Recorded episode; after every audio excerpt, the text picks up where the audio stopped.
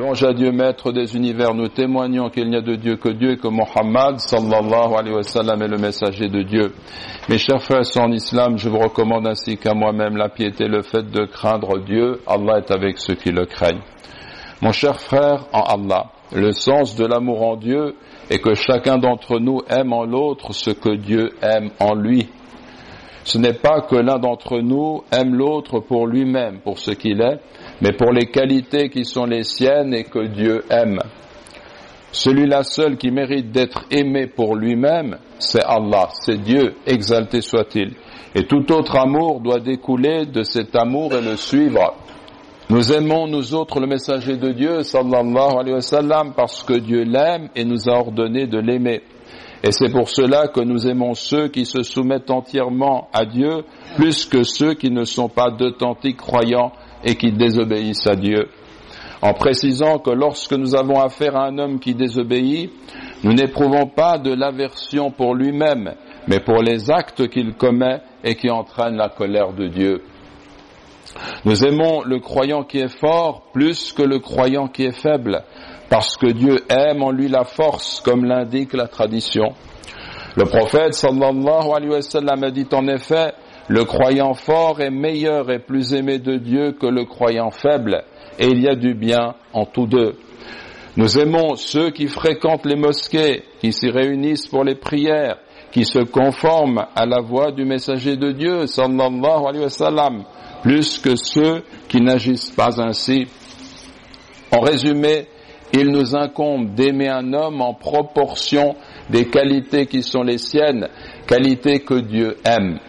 Si cela est clair, il ne nous est pas permis d'accorder notre préférence à un homme sur un autre, sinon selon ce critère. On ne peut mettre en avant un individu uniquement par le fait que sa personnalité est plus à notre goût.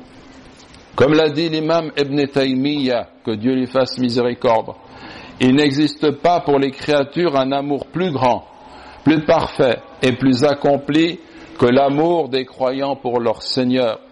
Il n'y a rien qui mérite d'être aimé pour lui-même sous tous les angles, sinon Dieu, exalté soit-il. Tout ce qui est aimé en dehors de Dieu, son amour découle de l'amour de Dieu. Ainsi, le messager de Dieu, sallallahu alayhi wa sallam, est aimé pour Dieu on lui obéit, on suit son modèle pour Dieu. Comme Dieu le dit, dit au Mohammed, si vous aimez Dieu, suivez-moi donc, Dieu vous aimera et vous pardonnera vos péchés. Et Dieu est certes tout pardonnant, tout miséricordieux. Et Tirmidhi rapporte que le prophète sallallahu alayhi wa sallam a dit, aimez Dieu pour les bienfaits dont il vous nourrit. Aimez Dieu pour les bienfaits dont il vous nourrit. Aimez-moi par votre amour pour Dieu.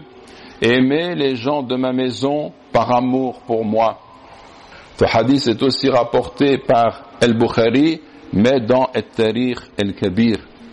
Dieu dit également dans le Coran, dit, si vos pères, vos enfants, vos frères, vos épouses, vos clans, les biens que vous gagnez, le commerce dont vous craignez le déclin et les demeures qui vous sont agréables, vous sont plus chers que Dieu, son messager est la lutte dans la voie de Dieu, alors attendez que Dieu fasse venir son ordre et Dieu ne guide pas les gens pervers.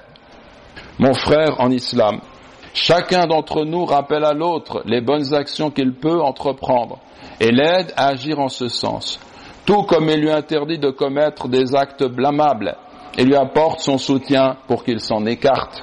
Nous pratiquons ainsi ensemble le rappel et l'invocation de Dieu, le dhikr, nous lisons le Coran, nous prions la nuit, nous jeûnons le jour, nous formons des cercles où nous étudions des livres de sciences islamiques, ainsi que toute action méritoire que Dieu nous a encouragés à accomplir autant que faire se peut.